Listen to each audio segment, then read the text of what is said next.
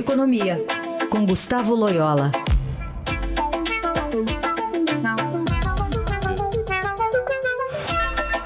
Bom dia, Loyola, como vai? Bom dia. Falar sobre essa movimentação no cenário político, no fim de semana a gente teve já mais ou menos a configuração de como vão ser as chapas dos 13 candidatos à presidência da República. A gente vai ter, claro, é, mais para frente as pesquisas eleitorais, agora a partir de agosto, né? Depois dessa, dessa formação desse arranjo. Mas na parte econômica, o que, que sobra, hein?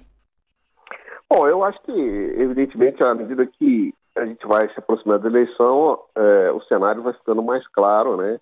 E isso, isso, isso tende é, um pouco aí a reduzir a volatilidade, é, pelo menos até o início da, da, da, da, vamos dizer assim, da campanha eleitoral pelo rádio e TV que, que vai definir, né?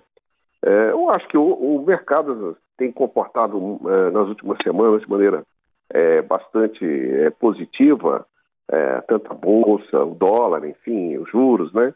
E aí, é, em função de dois vetores principais. O primeiro foi o vetor externo, acho que houve uma, uma descompressão aí das expectativas no exterior, é, em primeiro lugar, porque na, no, no, campo da guerra comercial aí é, houve alguns sinais de, é, de, de, que haverá negociações, principalmente entre os Estados Unidos e a comunidade europeia, é, e também e aí surge a expectativa que com a China também é, acaba surgindo algum tipo de acomodação. Então, é, o mercado está um pouco com essa expectativa. Em segundo lugar, porque os indicadores é, econômicos dos Estados Unidos e mais algumas declarações aí dos dirigentes do Fed indicam que a trajetória é mesmo de alta de juros, mas é, de maneira mais moderada, não vai ser algo mais é, forte como alguns temiam e que estava afetando, estava afetando essa expectativa, os preços de mercado. Então,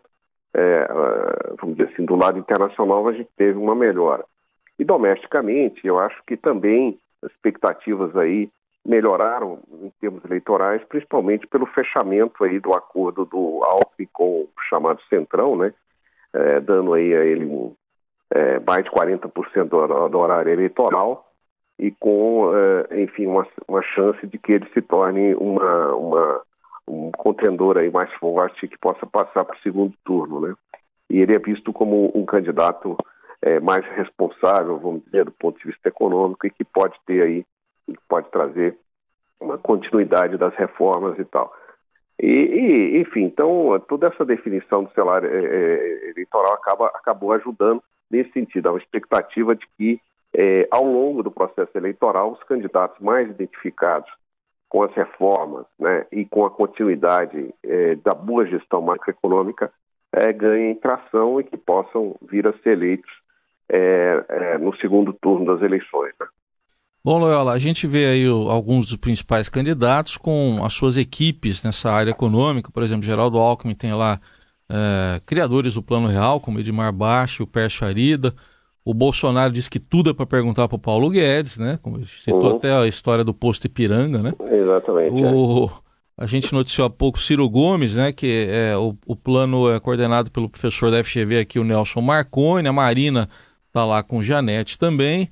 É, enfim, é, o que, que vai pautar essa eleição do ponto de vista da economia, na sua visão? Bom, eu acho que o que pauta principalmente, é, em primeiro lugar, assim, mais urgente, é a questão fiscal, né? É, porque, de fato, é, a situação fiscal é, é bastante grave e, é, e, mesmo com todo o controle que tem sido feito, o governo não tem conseguido reverter o déficit primário, né? E não vai conseguir sem reformas, né?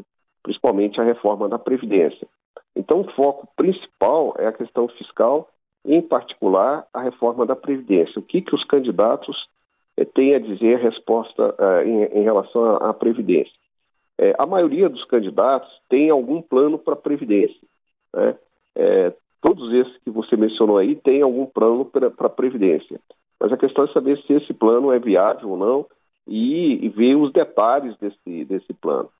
Outro aspecto é, importante não é só ter plano, é ter a capacidade política no Congresso de fazer a reforma avançar. Né? Preciso de é uma reforma constitucional, portanto é preciso, é preciso de maioria qualificada em ambas as casas do Congresso. Então, não, não se trata só de, de, querer fazer a reforma, mas também de ter capacidade de fazê-la. Né? E isso significa que é, o, o, novo presidente tem que construir essa base de apoio no Congresso. É isso que vai ser é, olhado, monitorado aí pelo mercado nas próximas semanas. Aliás, é importante chamar a atenção para o ouvinte que é, o Estadão ele vai promover uma série de entrevistas, debates com os é, é, responsáveis pelos planos e os programas econômicos dos candidatos ao Planalto. Então, vão ser sabatinados pelos jornalistas do Estado e também por pesquisadores da, do FGV IBRE. É, o primeiro é até o do Boulos, né, do PSOL, o Rocha, o Marco Antônio Rocha, vai acontecer. E as pessoas podem participar. Vai ser a partir dia 7 de agosto, agora terça amanhã, né? É, depois, dia 10 de agosto, na sexta, tem outro os debates que vão acontecer lá na Fundação Getúlio Vargas e dá para fazer então o seu questionamento, a sua pergunta via rede social. É mais uma, uma forma de dos eleitores terem contato, né, de forma mais próxima com o que cada candidato vai pensar em relação, ou pensa em relação à economia, o que deve fazer nos próximos quatro anos. Loyola, obrigada, viu? A gente volta a se falar na quarta-feira. Até a quarta, então.